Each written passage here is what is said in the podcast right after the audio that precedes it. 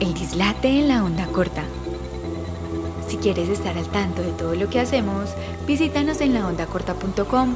También puedes seguirnos en Facebook, Instagram y Twitter como arroba la onda corta y suscribirte a nuestros canales de Twitch y YouTube. Listo. Eh, nos cogieron aquí aprendiéndonos los apellidos y diciendo, vos sos de los, vos sos de los Molina de dónde, vos sos de los Galvis de dónde, de los Santa María de dónde, la cosa más antioqueña que usted puede encontrar en la vida es que le pregunten eso. Y entonces, eso se lo preguntaban a una abuelita y, y- y uno le decía, ah, yo soy de los, de los Molina de Titiribí. Ah, yo pensé que eras de los Molina de Sopetrán. No, no soy de los Molina de Sopetrán. Bienvenidos de nuevo a la onda corta. Esto es el Dislate. Eh, usted nos puede seguir en arroba la onda corta en todas las redes sociales. También nos puede buscar como la onda corta en Spotify, en Amazon Music, en Google Podcast, en Simplecast. También se puede suscribir, activar la campanita, comentar, compartir todo lo que estamos haciendo en Twitch, en YouTube, en Facebook. Y pues nada, visitarnos en www.laondacorta.com donde estamos escribiendo, donde estamos publicando las cosas que hacemos. Eh, yo hoy estoy con José, con Juan Diego. Chicos, ¿cómo están? Muy bien, muy bien, Juanse. Muchas gracias por la invitación, José. Aquí muy bien, un honor tener a Juan Diego Sí. eh, por fin en el hexágono. Sí, es, es bonito, es bonito, sobre todo porque eh, yo voy a confesar aquí como una fan enamorada que el trabajo de Juan Diego me gusta, ¿cierto? Y es un trabajo que sigo hace un ratico ya y que me parece que, que transgrede o que es una manera muy diferente de, de hacer música y de grabar música en Medellín y que fue una propuesta y una apuesta que me sorprendió cuando la conocí hace por ahí dos o tres años, ¿cierto? Eh, Juan Diego, ¿cómo nace el Alto Estudio? Hace poco más de 10 años, eh, incluso un poco más atrás, después de hacer una carrera en música, después de tocar guitarra y tocar con un grupo de black metal unos años, eh, regresé a Medellín porque hice la carrera en Bogotá y armé un, un estudio en mi pieza, pues como muchos estudios, como la mayoría de los estudios en el mundo hoy en día, y me encontré con unos amigos que estaban empezando un grupo y que estaban necesitando hacer un EP, su primer EP. Entonces, pues para mí eso fue una super fortuna encontrármelos a ellos en el camino porque me dieron como una ruta para empezar con el estudio desde mi cuarto. Ese primer EP lo grabamos eh, en el cuarto, las voces las hicimos en el closet.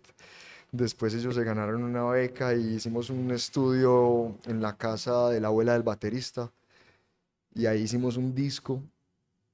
Y eso me ayudó pues también como eh, desde la parte emocional para hacer el estudio del Alto, que fue luego un lugar que fue en el Alto de Las Palmas. Estoy hablando de Mr. Bleed, pues los primeros amigos con los que me encontré. De hecho, yo conocí a Juan Diego en ese proceso. Eh, en esa época yo estaba grabando un disco con Gregorio Gómez, eh, un disco de Panorama. Y los chicos de Mr. Bleed nos dijeron, ve, estamos grabando unas cosas, eh, eh, les gustaría ir a pillar, pues, cómo va lo que hemos grabado. Y nosotros, así, claro, de una, hágale. Y caímos y ahí conocí yo a Juan Diego Ah, en esa casa de ahí abajito del parque del poblado, no. sí, Esa una- casa ya no existe, ¿sí o No, qué? esa casa ahora es una calle donde hay unos, Es como una unas calle. pinturas, unos grafitis en, en los muros. Y bueno, en esa calle hicimos ese disco y nos conocimos. De hecho, eh, sí, esa casa la tumbaron. Sí, claro. De hecho, esa casa estaba desocupada porque la iban a tumbar. Entonces no la podían rentar ni la podían vender, obviamente. Y iba a estar unos meses o un- Años. unos años desocupada. Entonces nosotros nos, nos aprovechamos de la situación y armamos ahí un lugar donde hicimos música y unas fiestas, unas O cuantas sea, fiestas. música, música ocupa en Medellín Ajá, ajá, y sí, sí. música ocupa por porque así lo dicta el POT, digamos así, por ahí va a pasar una calle, esa casa hay que tumbarla, pues nosotros vamos a hacer música ahí. Y me parece, me parece muy bonito eso. No, y es muy bonito, pues yo a veces cuando, no me pasa siempre, pero sí me ha pasado varias veces que cuando paso por esa cas- calle, cruzo esa calle y yo digo, ay, esto era una casa. Ay, aquí grabo Mr. Bleed ese disco. Ah, hicimos unas baterías, unas voces y teníamos el control, el, el cuarto de control en un, en un espacio y al otro lado, a través de una, de una puerta que estaba fija, estaba como la sala de grabación. Y entonces abríamos un hueco por el que pasábamos los cables y por ahí mirábamos a ver cómo estaba el, el músico. Eh, Fue una época muy, muy bacana. Chévere, es, es también como una muestra de, de cómo se hace la música en Medellín y cómo se ha hecho la música en Medellín siempre, ¿cierto? Hay, hay, hay anécdotas pues del punk grabando en salas, de- del metal grabando en salas de la casa con un micrófono que trae al equipo de sonido. Después pasamos a que mucha gente montó sus propios estudios en la casa. Vos sos una- uno de esos ejemplos. Pero antes de llegar a ese punto de tener un estudio, pues estudiaste música. Eh, ¿por qué en Bogotá? O sea, como ese... Por el énfasis, porque cuando uno estudia música uno elige un énfasis desde el principio y el énfasis que había en Bogotá en la Javeriana era con audio y con producción. Creo que sigue siendo el, bueno, el ITM también tiene ese programa, pero ese programa salió mu- mucho después, Después, de que yo sí. empecé. Y entonces yo no me veía como un músico de conservatorio ni un instru- instrumentista. Me veía como en el trabajo de estudio, pues yo no lo sabía verbalizar en esa época, pero ese programa fue el que más me llamó la atención, fue el que me pareció el indicado. ¿Y ahí cuánto estuviste en Bogotá? ¿Cómo fue todo Cinco eso? años y medio, seis años. y tuviste banda allá en Bogotá. Tuve una banda con unos amigos de, de Medellín que estaban estudiando allá también. bien paisa, bien regional. Poquito. Y el black metal, ¿por qué tenías una banda de black metal? ¿Era de black metal? ¿Qué es ese gusto por los sonidos duros, por el, por los sonidos pesados? ¿Qué? Decíamos que era black metal, pero era más punkero que cualquier cosa. Eh, eso fue en el colegio. Y teníamos un ensayadero que era una caseta de construcción en un proyecto inmobiliario que se estaba desarrollando en la Loma de los Balsos con la inferior. Y esa caseta de construcción tuvimos acceso ahí porque uno de los músicos era hijo de, de alguien que trabajaba en la constructora. Ok. Entonces nos hicimos a ese espacio, teníamos un, un equipo de esos, que, de esos equipos compactos que había antes, que era como casetera, radio y tornamesa, y tenía dos entradas, A y B. Entonces a esas dos entradas conectábamos una Y a cada una y teníamos cuatro, y luego otra Y y teníamos ocho Así grabé yo el primer disco mío. ocho micrófonos y rec en un cassette, luego escuchábamos, decíamos, no, el redoblante está muy duro, cualquier cosa, entonces tomamos decisiones de mezcla y volvíamos a grabar. Ah, sí. Y era power metal, pues porque era lo que nos, nos movía en la época, era como esa rabia no entera que nos llevó a hacer música.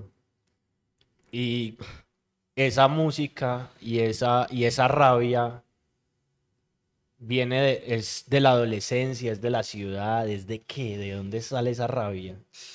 Yo no sé, Juanse, pues yo creo que la rabia todavía está de alguna forma, pues el rock resultó como una especie de rebeldía, pues un poquito tierna también, porque no hacíamos sino hacer música. ¿Y todavía haces música, Juan Diego, o ya no? Ya te dedicaste exclusivamente al estudio. No, sí, sí hago música y me hace mucha falta. O sea, pues de hecho, cuando nos conocimos, la, la sorpresa fue que me invitaron a ser parte de Panorama y estuvimos tocando dos años, tres años. más, como cuatro años. Sí.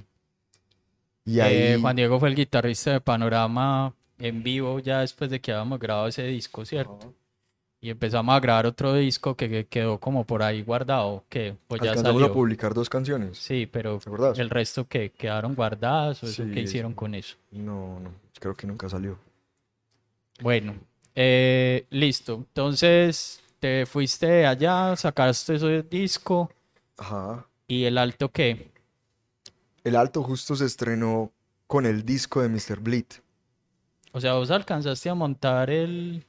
Yo alcancé a montar el estudio paralelamente a la producción del disco de Mr. Bleed en esta casa cerca del Parque del Poblado.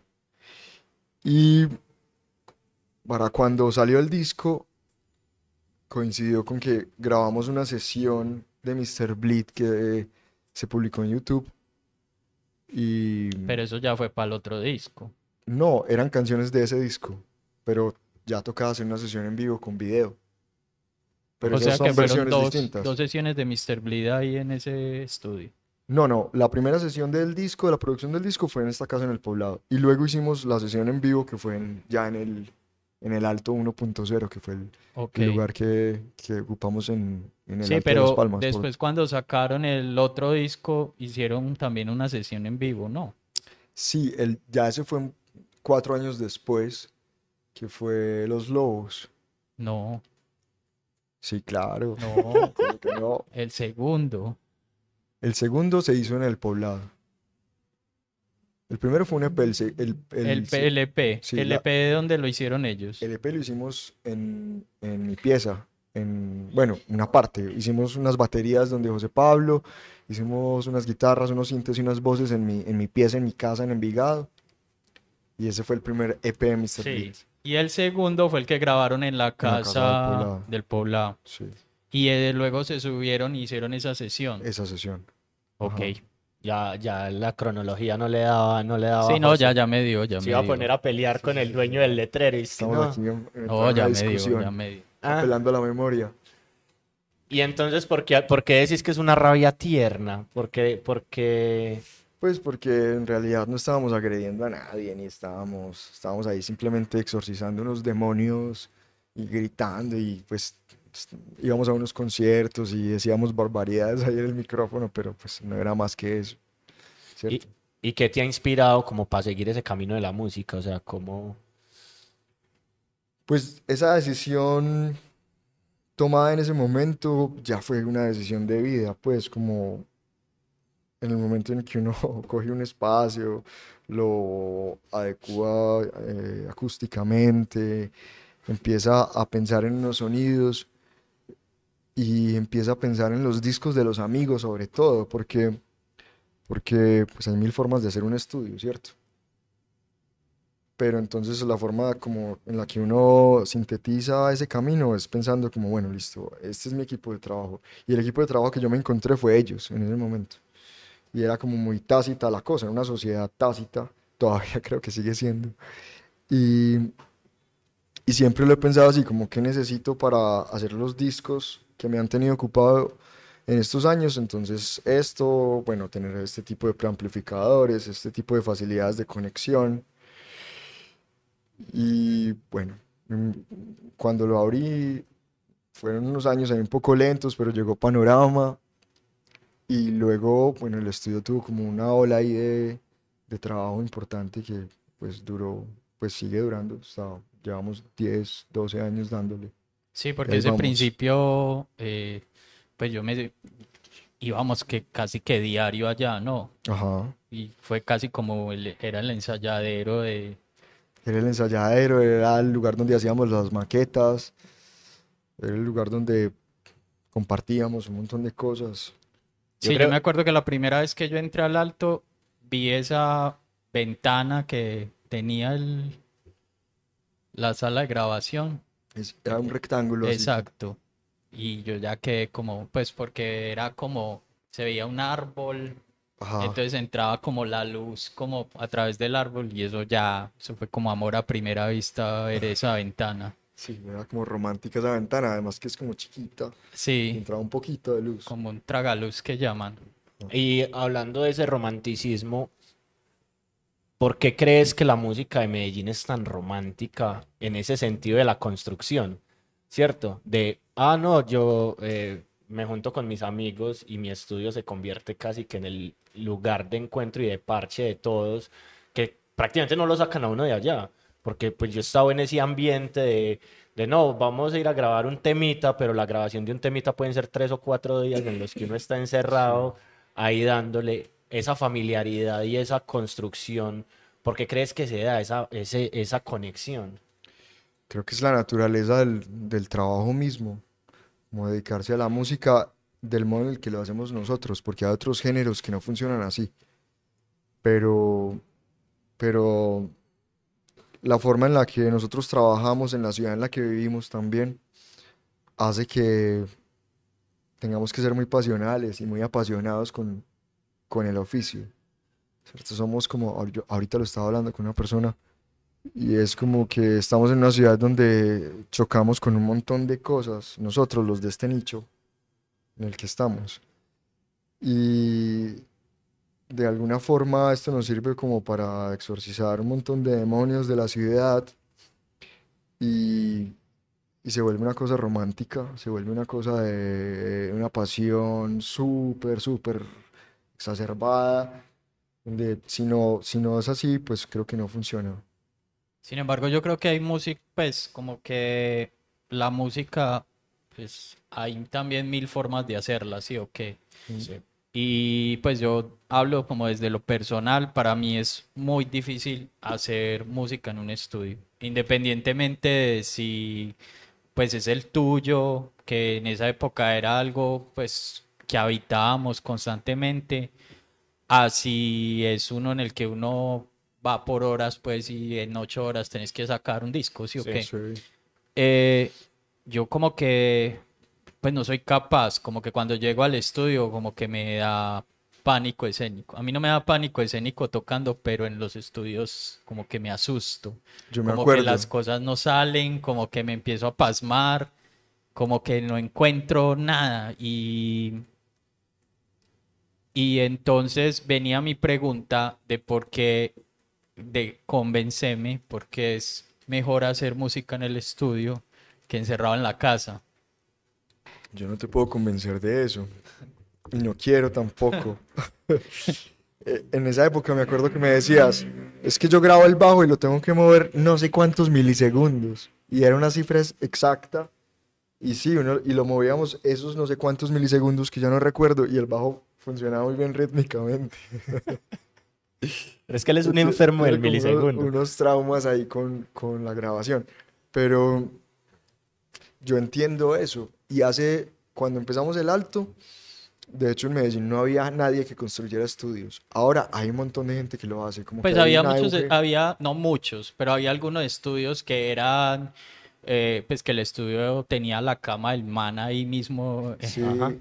sí, pero se, se volvió, se volvió como un- un pro el home studio. Entonces, ya hay mucha gente que tiene su estudio semiprofesional en su casa, que ya no es un home studio, y eso es una cosa mundial, pues. Y, pero cuando yo, cuando empezamos nosotros, eh, de hecho no había nadie que construyera estudios. Y lo hicimos de una forma muy empírica y, y se volvió un estudio como bonito y envejeció bien. Era como entrar a un lugar medio punquero con cierta alma. Vos te Eh, quejabas mucho de él, todo el Claro, tiempo. pues me- yo me quejo de todo, todo el tiempo. Eso es la naturaleza. Diego, Diego le encontraba siempre como un ruido al estudio todos los días. ¿Qué? Y mira esto. y. Y se paraba en un punto y aplaudía y lo oís. No. Es como, es como el man que tiene un carro, de- el Renault 4 desde el 84 y Y ya que sabe cómo- sabe cómo suena y Ajá. que, y que se monta uno al carro y, uy, marica, ¿le sentís ese ruido? Pues, no sé, le siento como 200 millones de ruidos. ¿Cuál? Mi papá, mi papá tiene una cosa de eso, de eso con el carro y es que tiene un grillo.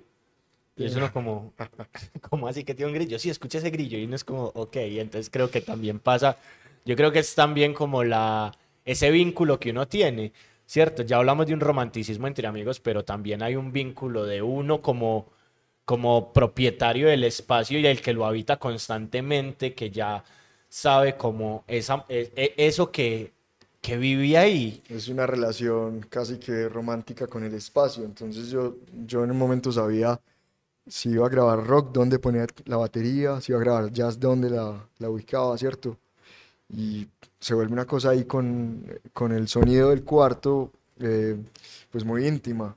Alguna vez un reggaetonero rentó el estudio como una semana para escuchar las mezclas de su disco desde el baño. Entonces el man se sentaba en el inodoro, escuchaba el disco y decía, hay que subirle medio decibel al bajo. Eso está loco, güey. Eso está más loco que todo el mundo. Pero bueno, finalmente terminé vendiendo ese lugar como estudio. Que yo pensaba que no estaba tan bien, pero sí, claro, tenía un tiene un montón de magia y sigue siendo un estudio hoy en día, Sí. el espacio. Genial. Y ahora vamos a ese alto 2.0. Ajá. ¿Qué, qué ocurre allá? ¿Dónde está? porque y sigue siendo un alto, pero ya no en el alto que era el alto. Ajá, pero sí, no se le podía cambiar el nombre porque Y hace más volvió- frío que en el alto. Y eso sirve para, para retomar tu pregunta de por qué grabar en un estudio y no grabar en la casa. Y la respuesta es grabe donde quiera, que se sienta cómodo. Y esa comodidad fue la que me fui a buscar un poco más allá en el campo. Eh, yo soñaba con un lugar donde los músicos medio se desconectaran del resto de, de la vida y se sumergieran en, en el disco que estuviéramos haciendo. Es que Con- yo creo que ese es como lo que yo llamo el pánico. En realidad no es un pánico, es como una incomodidad, como de, marica, yo haciendo esto me puedo demorar años y le estoy quitando tiempo a otra persona en algo en lo que me estoy demorando un montón. ¿Por qué no lo hago rápido? ¿Por qué no soy capaz de hacerlo rápido? Entonces me empiezo a llenar como de esos fantasmas y es cuando como que me abrumo, como que nunca siento eh, esa comodidad. No es porque no se me ofrezca esa comodidad en el espacio, sino porque todo el tiempo pienso que estoy haciendo perderle el tiempo, en este caso, a vos. Sí, y por eso el estudio nunca ha sido como un estudio comercial donde se prende un taxímetro cuando el artista entra a la puerta, pues llega a la puerta.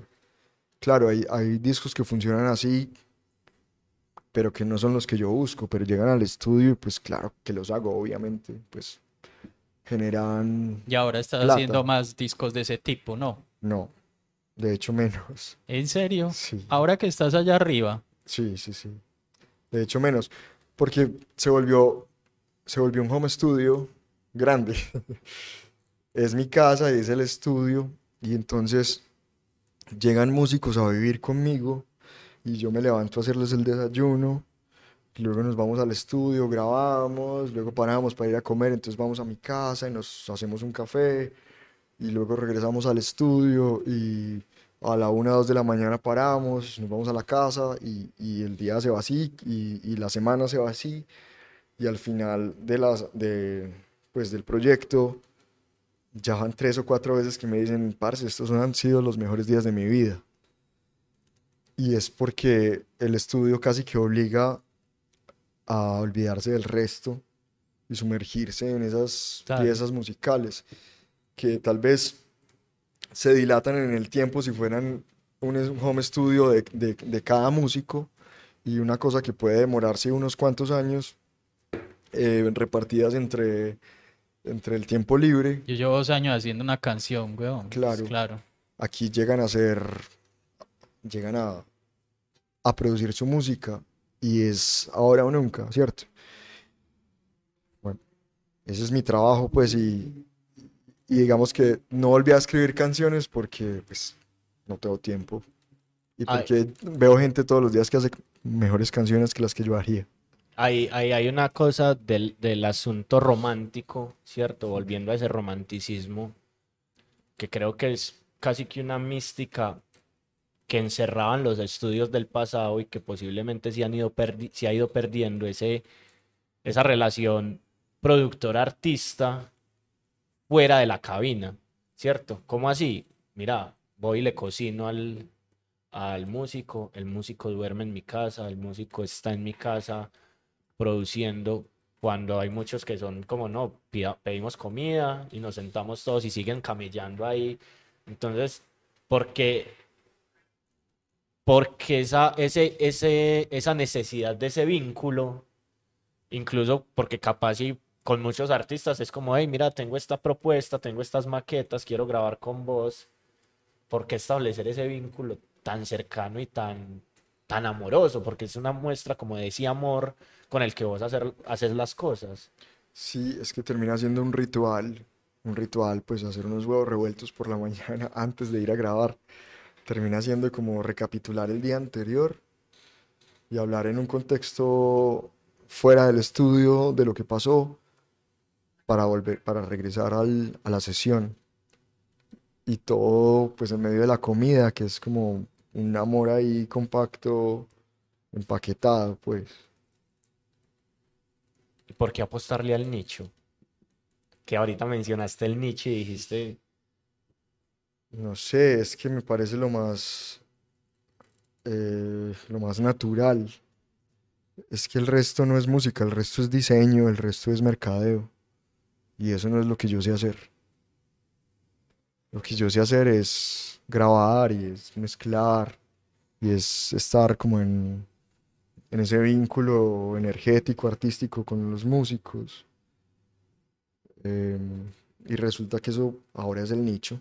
¿Y cómo lograr, eh, Diego, ese equilibrio? Pues, o sea, ¿cómo lograr que haciendo discos de ese tipo uno pueda hacer un estudio pues medianamente rentable o, o sobrevivir pues No sé, José. pues ya ya el estudio está en tu casa eso ya es un avance sí o qué Sí. pero igual hay muchas cuentas que pagar no Sí, y, y eso es una pregunta que todavía yo no he podido resolver. Ha habido momentos en los que he necesitado dinero con urgencia y han llegado cantantes de música popular. Y eh, grabé a Lady Noriega y grabé a etcétera, etcétera, etcétera. Y era como, pucha, hay un Dios.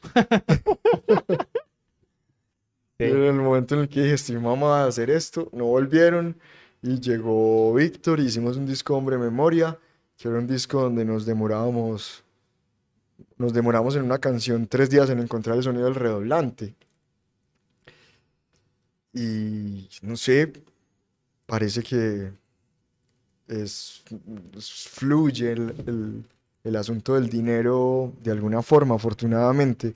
Tengo una familia que es muy generosa y que, que le apuesta mucho a lo que yo hago y que me ha ayudado muchísimo. Y obviamente eso, eso ha pesado mucho en estos años. sí.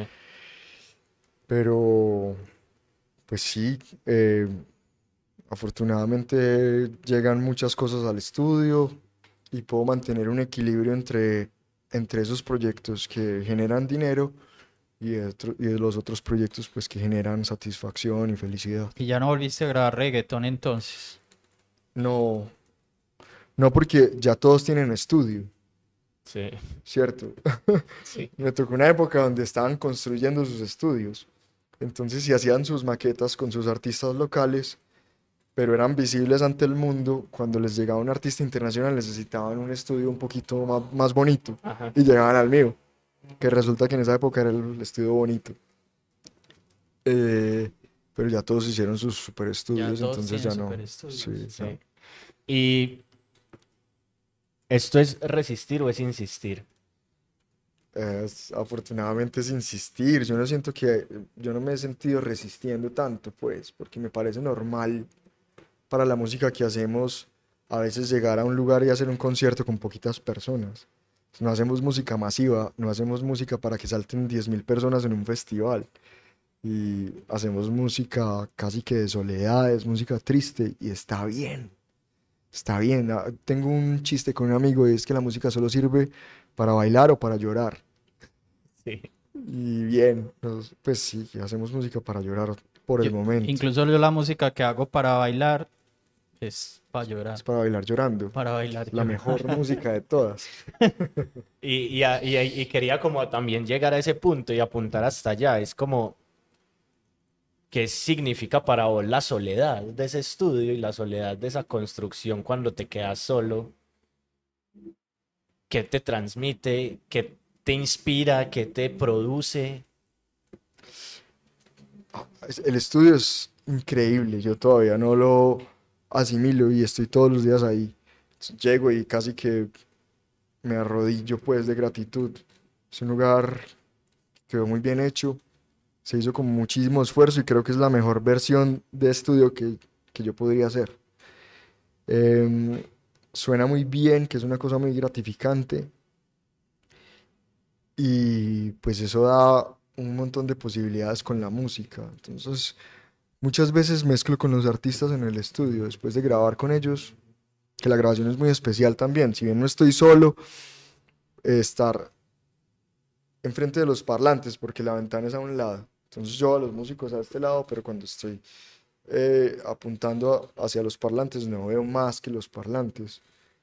Y lo que está pasando allá lo estoy escuchando aquí inmediatamente en la mejor forma posible y es de- supremamente especial como ese momento. Es un momento que un audiófilo, pez gordo de Wall Street, se soñaría eh, con su tornamesa de- con aguja de diamante flotando sobre una superficie desarrollada por la NASA que no tiene contacto con la mesa, etcétera. Todas esas cosas de los audiófilos que son tan excéntricas, no tiene con qué pagar lo que yo vivo casi todos los días que estoy grabando con un músico tocando algo y esparramándose en, en pasión y, y en arte que yo estoy escuchando ahí en vivo, ¿cierto?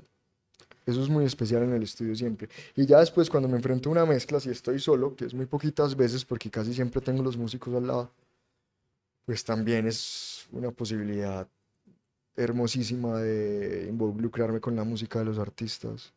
¿Qué haces cuando estás mezclando música que no te gusta? ¿O, toda- o vas a venir acá a decirnos que toda la música que haces te gusta? No, si estoy haciendo música que no me gusta, pues lo que hago es eh, eh, buscar procesos que me emocionen, ¿cierto? Entonces, como este man canta muy mal, voy a pasar su voz por un metal son y luego por el space echo y bueno, que me emocione el proceso. Si es que el man no me... Y si el man no te deja hacer eso, ¿qué?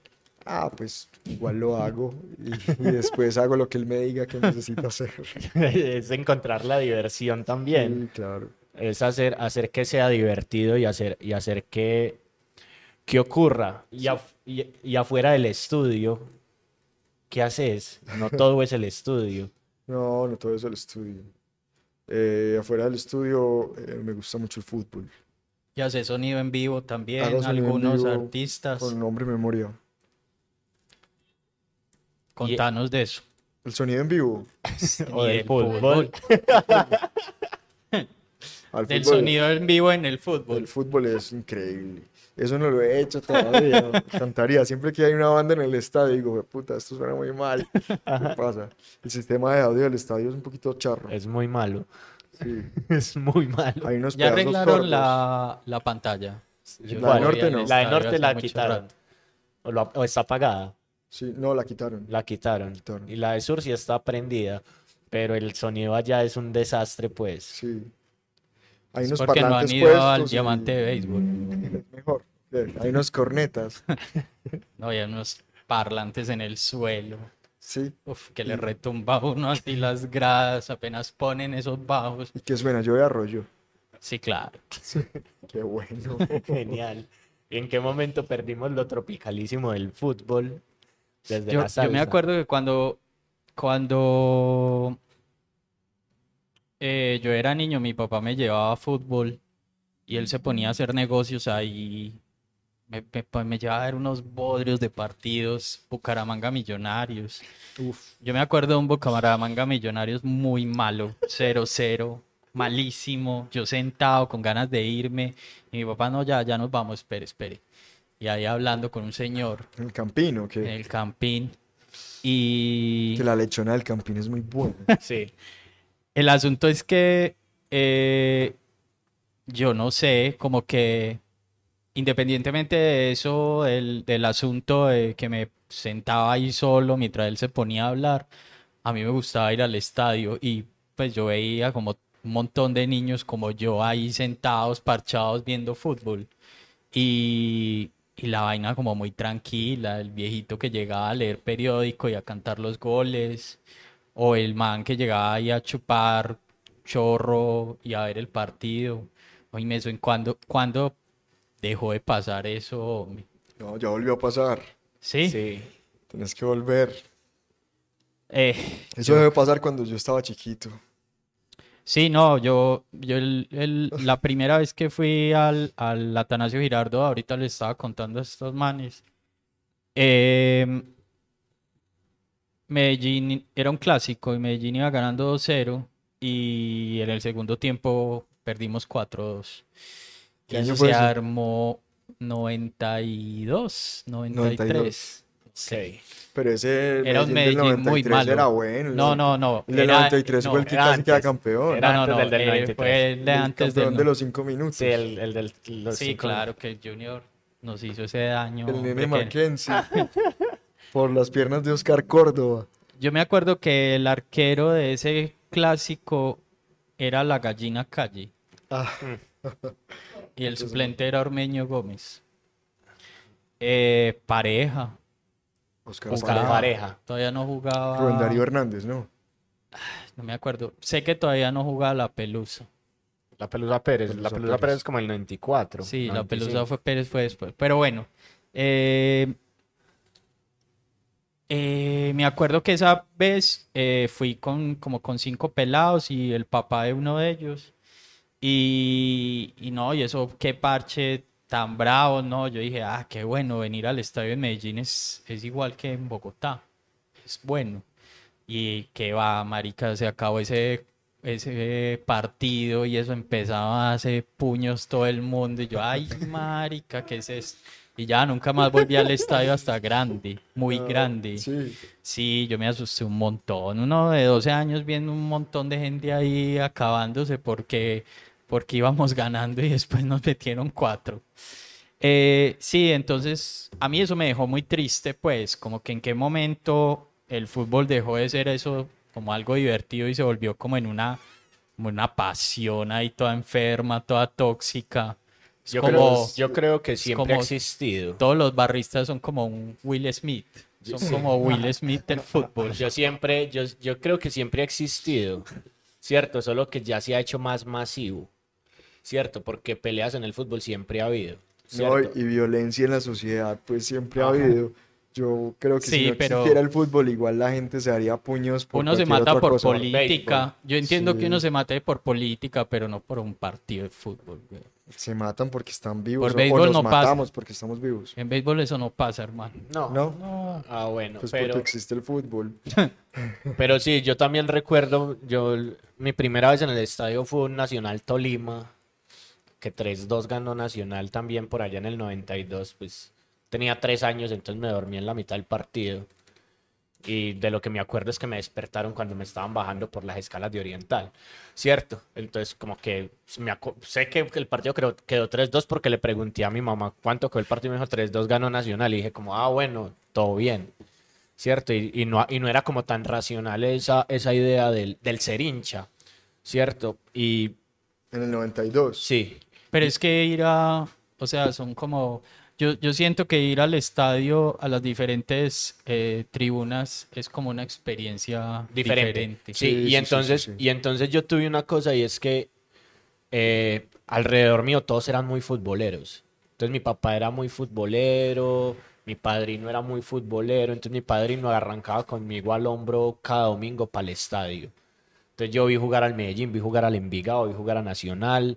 eh, o sea, todos los equipos que a vos se te ocurran, terminé en Ditaires viendo jugar al Itagüí, pero ese Itagüí malo de los Yo vi, un, noventas. yo vi un partido de, yo vi un partido de Millos contra el Unión Magdalena que yo caí me pongo a llorar de lo malo. Yo creo que ese es más malo que el del Bucaramanga, güey.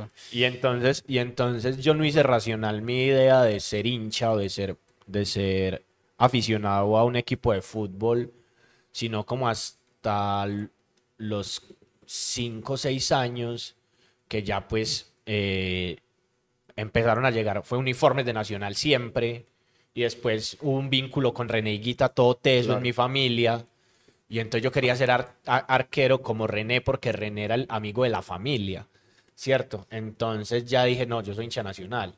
Y pues ya me afiebré y después ya eh, entró la leyenda del, pues no la leyenda, no, la realidad de que yo nací el otro día que Nacional quedó campeón de la Libertadores y todo el lío de mis papás para llegar al Hospital General de Medellín porque, porque Nacional en ese momento estaba por San Juan haciendo su caravana y mis papás venían de Castilla para el Hospital General, entonces era imposible pasar y entonces mi papá se monta encima de un carro a decirle a la gente mi esposa va a parir y la gente le abre paso y el equipo, y el equipo está a tres cuadras, entonces es como...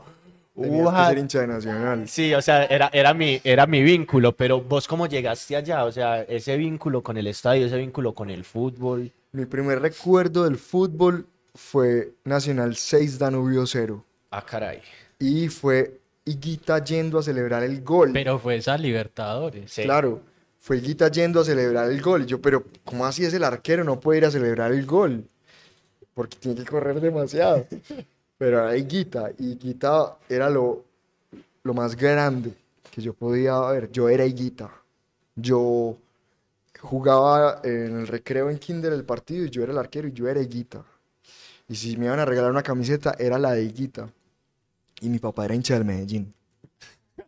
Es que eso mismo me pasó a mí. Mi papá era hincha muerte de millonarios y nos vinimos a vivir acá a Medellín, pues se vino él y y y el man me decía todo el tiempo, es que usted es hincha de millonarios. Yo, ¿y qué este man? Entonces no vaya a ser hincha del Nacional. Yo, bueno, no. hincha de Millonarios, que además se rotaban los jugadores en- entre Millonarios y Medellín, no, la Gambeta, el Pájaro Juárez, Sí. Yo, era la- el mismo bolsillo. la ¿cierto? Gambetta Estrada era un gran La jugador. La Estrada era Gambetta un gran Estrada fue un gran jugador, jugador. gran jugador. Es que por el Medellín pasaron grandes jugadores. Esa maldición, pues, dura. Muy Toda dura. esa sequía de Pimentel, títulos. Pimentel. No, Pimentel no era buen jugador. Pimentel era del Medellín y era de Millonarios. Fue más de Y ahora es del. Centro Democrático. ese. Yo, yo- yo creo que lo- los hinchas del Medellín, tranquila. Yo tengo un libro en mi casa que se llama Academia Carajo.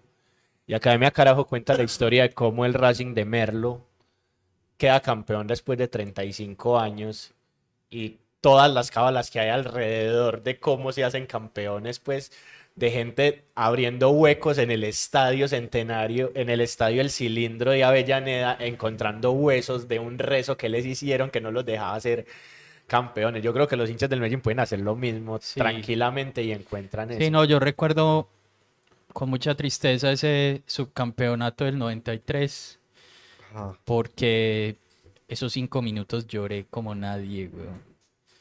Viendo al Medellín campeón. Hay un video muy bueno de la Gambeta. Sí. Recibiendo la noticia en vivo para todos nosotros. Se inmortalizó la Gambeta. Es bacanísimo. Con Y que, dieron, y y que después le dieron como 12 tiros, ¿no? ¿No se acuerdan? No. No. Que cae lo matan, le dieron como 12 tiros a la gambeta Estrada. Ah, caray, no, yo hasta ya no me la sabía. Pero está vivo la Gambeta, ¿no? Sí, sí, sobrevivió. Jugadorazo. Fue de, Jugadorazo. de esos, de esos ídolos de otros equipos que uno quiere. Y oh, Juan Diego, ese vínculo con el fútbol, ¿cómo siguió? O sea, tu papá es hincha del Medellín. Mi papá es hincha del Medellín, pero yo estaba perdidamente enamorado de René Higuita. O sea, te hiciste hincha del Nacional por Higuita. Exactamente. Por René. A ver, es un arquero yo sé que que se esta, tapó, yo creo que se esta tapó cuatro penaltis en una final de Copa Libertadores. yo Vamos creo que esta discusión la hemos eso. tenido mucho, pues, eh, durante muchos años eh, viajando en cuartos. Eh, Camerún. para mí, Higuita es lo peor que le ha podido ¿Vas a hablar de pasar a la selección Colombia. Va a hablar de Camerún. No, voy a hablar de de que Camerún, siempre le metían el mismo gol, de que, de que hay un álbum, que es el álbum de Italia 90, donde inmortalizan la pose con la que le hacen todos los goles a Higuita, que es así. Sí, pero mira que ese gol que le hizo Alemania a Higuita eh, no hubiera ocurrido si Higuita no le tapa el penalti a Yugoslavia en la primera fase. Entonces, para estar en esa foto hay que hacer un montón de méritos. Ese, ese partido de Alemania, yo lo recordaba como un partido muy sufrido. Y no sé por qué en estos días, En hace la- En poco, la pandemia lo en la pandemia lo pasaron y me lo vi. Marica, ese partido lo pudimos haber ganado 4-0. ¿Qué tal lo que jugaba el Fácil. bendito Fajardo, Sí? Fácil. Bendito era increíble. Y el bendito se comió un gol solo con el arco, weón. Como no se lo explica, pero gran partido. Ah, para mí muchos de Nacional de ese... Era eh, Nacional con tres refuerzos, ¿no? Ajá. Sí, muchos que- de Nacional de ese eh, equipo, pues yo no entendía por qué estaban ahí, la verdad. Empezando por Gildardo Gómez. Gildardo te parecía un gran jugador. Y Gildardo era un gran jugador. Y el Chonto también te pareció. El Chonto- Chonto sí. El Chonto no tuvo partido malo en toda su vida. El Chonto era un jugadorazo. Jugador, bueno, está bien. Pues nunca voy a estar de acuerdo con eso. Ni Pero- con ni con Pipe Pérez. Que en paz descanse, Que en paz ¿cierto? Sí. Pipe Pérez sí que en paz descanse, que Dios bendito. Y el bendito también se murió ya, ¿no? No, el bendito todavía está dando lidia. ¿En serio? Sí, yo grabo, yo cuando yo trabajé en el equipo grababa cosas con el bendito y el ¿Serio? bendito era muy buena gente. Es que, ay, no, sí, va- va- llamen al bendito que él se presta para todo. Él jugaba mucho fútbol. Jugaba demasiado fútbol, o sea, La sala, a ver, en el estudio hay como dos espacios de grabación. Está la sala grande y hay un pedazo, Que es como un corredor, un corredorcito que se usa para grabar. Ahí están las guitarras, los amplificadores y pues con mucho orgullo digo que es la sala Bendito Fajardo. qué lindo. está, está sea- nombrada en Instagram, está ahí la, la etiqueta. Yo creo que el único jugador que yo de verdad rescato de ese equipo es Leonel. Y no pues porque... Tan raro. No, pero no es por eso. Sí, sí, sí, claro. No, no es por Raro. eso, no es por eso, es Vamos a porque, Volvernos un poquito más porque era un gran jugador. Sí, jugaba muy bien Leonel. Jugadorazo. Leonel. A mí me, me, me pesó mucho en ese Mundial de Italia 90 que hubiera jugado tan poco. Creo que es que ni siquiera jugó. Eh, uno de mis jugadores favoritos de la época que era Carlos Mario Hoyos. Ah, sí. Ah, sí. Yo, No, pues, yo, para mí, para mí Carlos Mario Hoyos era como el bendito Fajardo para vos. Sí. Wow. Me parecía un gran jugador. ¿Y cómo- Jugadorazo. ¿Cómo, cómo vincula uno el fútbol y la música? No, muy difícil, es imposible porque los músicos son casi que insensibles al fútbol. Entonces, muchas veces como que hacen conciertos el día de una final. Es una torpeza Ajá. muy bella, pues, pero es muy difícil de vincular. No, y no solo con el fútbol, yo como que me atrevería a decir que con el deporte en general. Ajá. O sea, les un culo No, todo. no entienden, no No entienden. tienen ni idea de nada. No. Vamos a tocar el este- mundo ajeno al, al Ajá. deporte. Vamos a tocar este, este, este miércoles, pero ese día es la final de la Libertadores. Sí.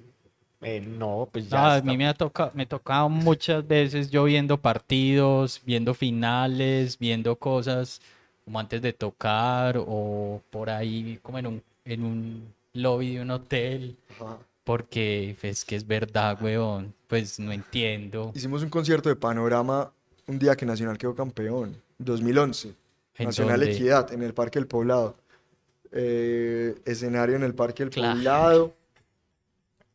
Y fue una mierda porque quedó campeón y eso llegó a un montón de gente ahí a celebrar al parque. Sí, sí, sí, sí, sí, Estábamos nosotros, nosotros tocando las canciones de Panorama. Yo tenía camisa de Nacional.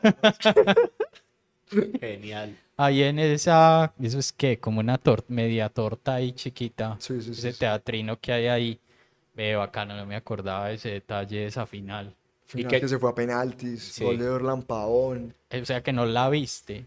La vi en el bodegón. tocando. La vi en el bodegón del parque. O sea, ya el bar de salsa que había en el parque. No, antes. Fue antes de Quedó tocar. campeón nacional y nos subimos al escenario.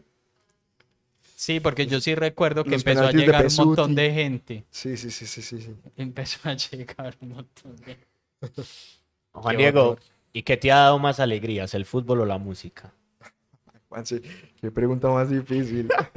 El fútbol colombiano no da alegrías, Juan. Sí, amigo, sí. Que Bueno. usted sea hincha de un equipo que no dé alegrías es otra No, cosa. listo, digamos, la selección Colombia no da alegrías, el nacional da alegrías locales, punto. Nos tocó, nos tocó el 2016 siendo hinchas de Nacional. Y esa Copa Libertadores y ese equipo que bailó a todo el mundo en Sudamérica. La primera, pues, que se ganaron legalmente. Eh, Ay, a ver, amigo, no, no vamos a hablar de eso. Usted no había nacido, usted nació al otro día. Bueno, José, a quedar el, ca- callado, el pues. equipo que quedó campeón en el 89 de la Ah. Copa Libertadores jugó el Mundial de Fútbol con tres jugadores más. ¿Sí? Eso habla por sí solo. Y le sacó un defenderlo. 0-0 a- al, al Milan de Arrigosaki. Y, y le empató 1-1 al campeón del mundo. El- ese partido fue el primer partido que yo vi en una televisión a color. El Nunca se me va a olvidar Milán. eso. Sí. Estrenamos televisión Zenit. ¿Te acuerdas que estaba Higuita cuadrando la barrera y ese man pateó? Ajá. Trampa. Yo no, no me, La pues, FIFA no, favoreciendo siempre a los equipos europeos, hermano. no me acuerdo de partidos de hace ocho días, me voy a acordar de... La misma FIFA que nombró hoy a Yesurum como miembro principal de la FIFA eh, fue la que le Yo sí me acuerdo un partido de final de Libertadores, creo que fue América de Cali, que se fue como hasta el minuto ciento y pico. Contra Peñarol. Fue contra Peñalor. Que se fue la luz, ¿no? Que se fue la luz y que volvió y... No, Sí. no, qué robo. Eso sí fue el robo de la historia. ¿Te, Ese, te dolió que le robaran al América? a mí ese América me parece, yo sé que ustedes no van a estar de acuerdo, pero ese América es el mejor equipo de fútbol que ha habido en Colombia. Yo no lo recuerdo, José. A mí no me tocó. A mí no me estaba tocó. Bataglia, estaba Ese es el de Gareca, Falcioni. Estaba la loca Falcioni, estaba Willington Ortiz. No, el arriero, ¿no? El arriero. El arriero Herrera sentado chupando banca porque no. era un equipazo, weón. Yo sé que fue comprado con narcodólares, pero era un equipazo. Pues no ganó. Quedó tres veces, un- que tres veces ca- sub- Subcampeón en línea. subcampeón consecutivas. Sí. Y le robaron esa de Es- Peña. sí, termina siendo una gran risa Ajá. Para todos. Sí. La- O sea, para vos ser subcampeón no tiene mérito. No. El Medellín fue tercero De la Copa Libertadores. Sí. José, yo te felicito de todo corazón. con David Montoya, uno de los grandes jugadores de Colombia. Sí, sí, sí. Lo único que le faltó a David Montoya fue haberse consolidado en la selección, nunca pudo. Montoya, Tresor, David, eh, Mao Mao Molina. Molina, Choronta Choronta, Restrepo, Choto el Choto Cortés, Cortés, Andrés Andrés Orozco. Orozco, David González, Ricardo Calle. Sí, ese equipo lo sufrimos. Es- equipazo. Era un muy buen equipo. Era muy buen equipo. Ese Con equipo le metió Torpio cuatro- Horacio. Cuatro goles. Torpe Horacio. le metió un 4-0 Nacional al principio del 2002 o 2001.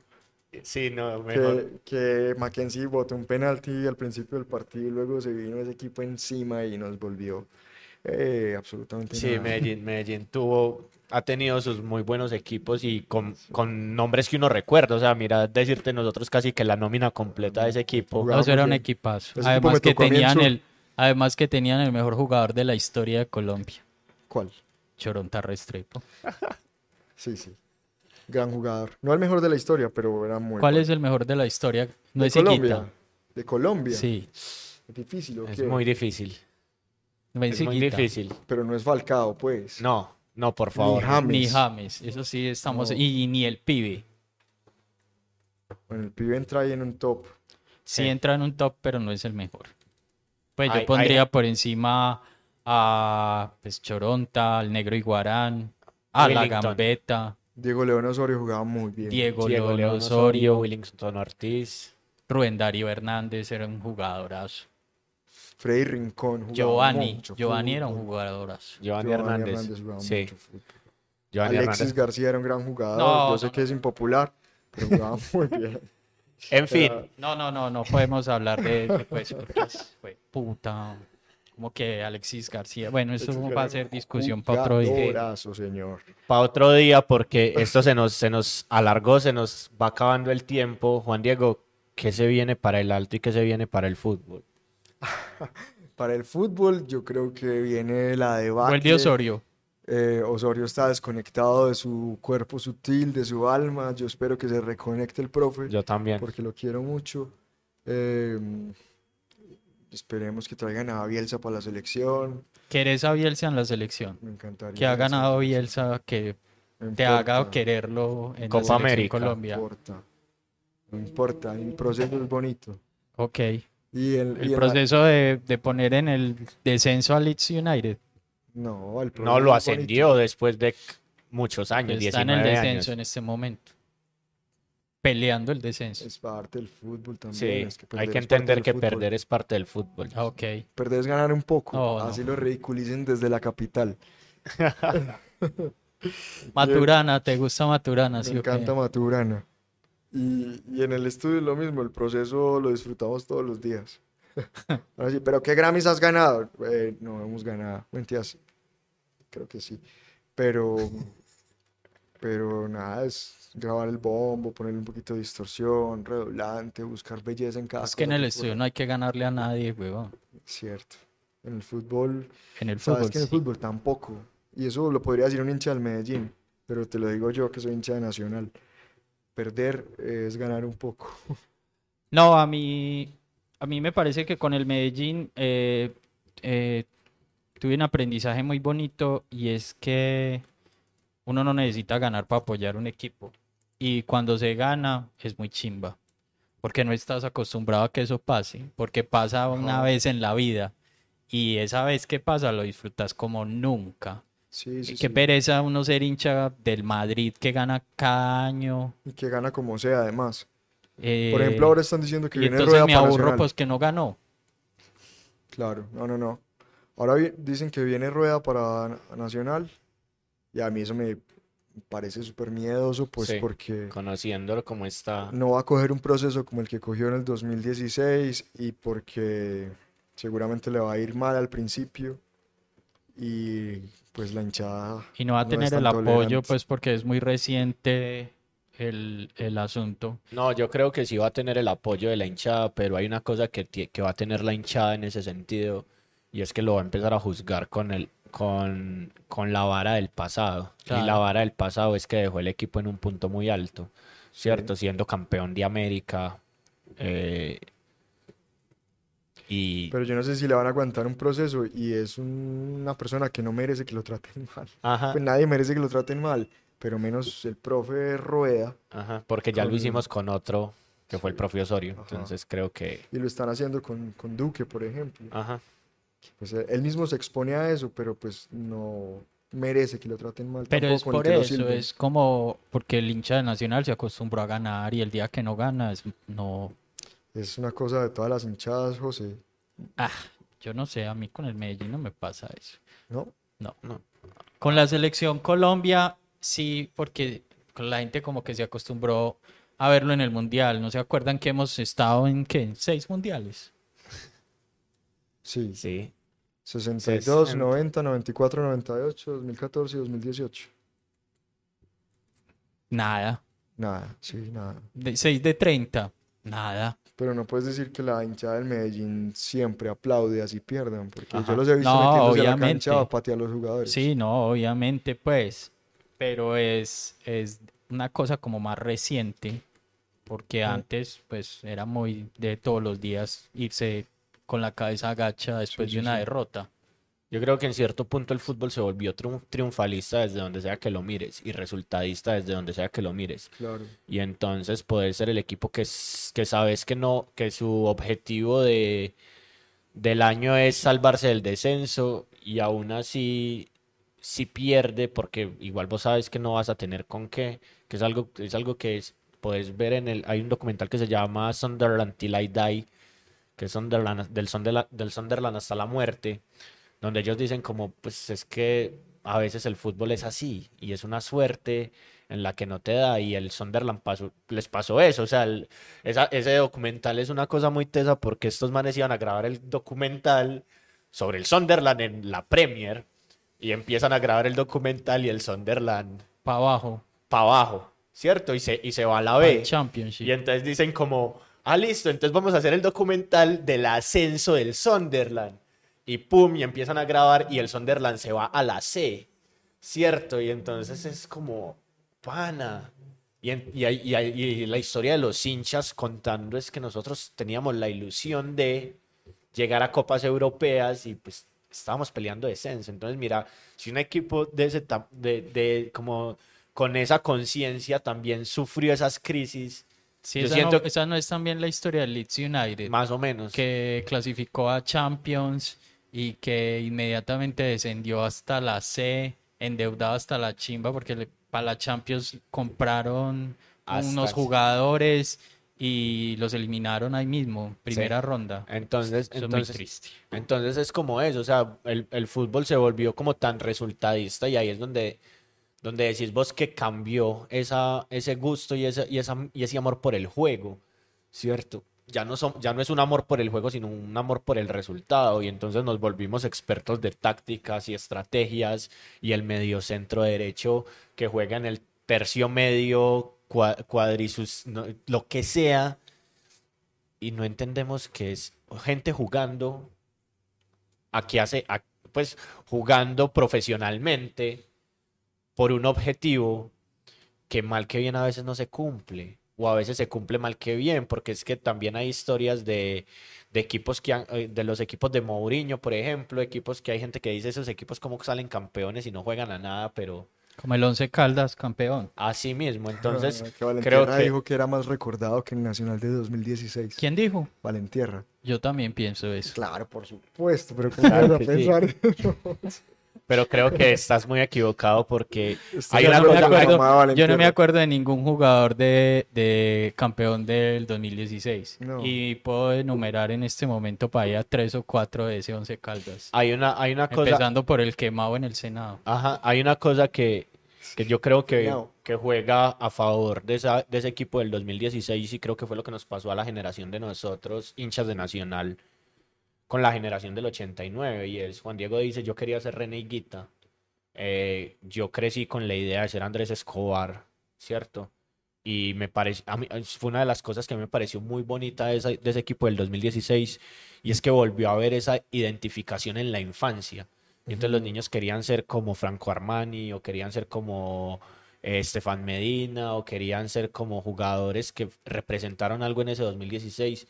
Y creo que eso se había perdido y ahí es a donde llega, creo que lo que decía Juan Diego de tenés que volver al estadio para que volvás a vivir ese ambiente familiar. Pues yo creo que ya no, Es porque que- está un poco es el- hostil después de la pandemia. Es que el fútbol se volvió como muy de migrantes, eh, pues como un deporte muy de migrantes. Cuando digo migrantes no es la gente que lo apoya, sino que los jugadores no se casan como con un equipo, sino que un- hoy están Ajá. acá, mañana están allí, ma- pasado mañana acá. Es Entonces uno no logra como tener esa Ese vínculo. identidad, Lo, ese lo que vínculo. pasó con ese Nacional de 2016 es que rompió con eso justamente. Ajá. Había un presidente que por alguna razón lo sacaron por la puerta de atrás, pero fue un señor que logró el, mil- el milagro de sostener una nómina por Cinco años. cinco años. Entonces Armani estuvo desde el Desde el 2011 hasta el 2009, sí. 2017 en Nacional.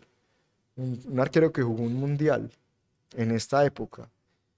Y eso hizo que Nacional fuera un equipo que en los últimos 10 años ha sido el único no argentino ni brasilero que ganó la Copa Libertadores y el mejor campeón de la Copa Libertadores de todos los tiempos en términos de puntaje. Eso es un milagro y eso no va a volver a pasar. Por lo menos a nosotros no creo que nos vuelva a tocar. Eso es lo especial de ese 2016. Pues bacano eso. Lástima que no pase con la selección Colombia. Y no va a pasar porque pues ya vemos que Jesurum ya tiene un puesto al lado de, de Infantino en la FIFA, entonces ya de ahí no lo va a bajar nadie. ¿En serio? ¿Qué Y se pasó? y Yo se- no me sé ese Lo chisme. nombraron miembro de la FIFA, El miembro comité principal. ejecutivo, sí. No jodas. Sí, Ah, entonces es divertido. eh, Entonces, ¿quién Mientras va a aquí ser la el fiscalía técnico? no lo investiga por negligencia, él se gana un puesto de la élite mundial de la FIFA. Bacano.